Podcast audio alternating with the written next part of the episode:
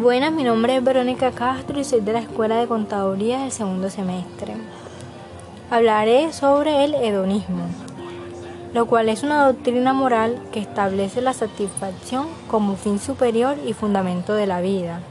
Como principal objetivo consiste en la búsqueda del placer simple y natural, que pueda asociarse con el bien evitando el dolor.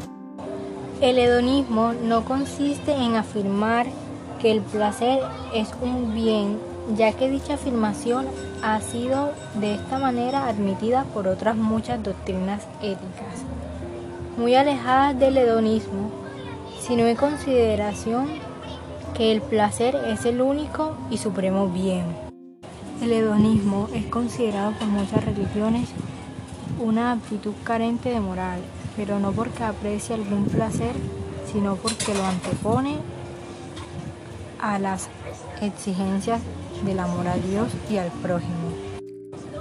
Dentro del hedonismo, en sentido estricto, se pueden distinguir dos formas del mismo, de acuerdo con los dos significados que tiene el término placer.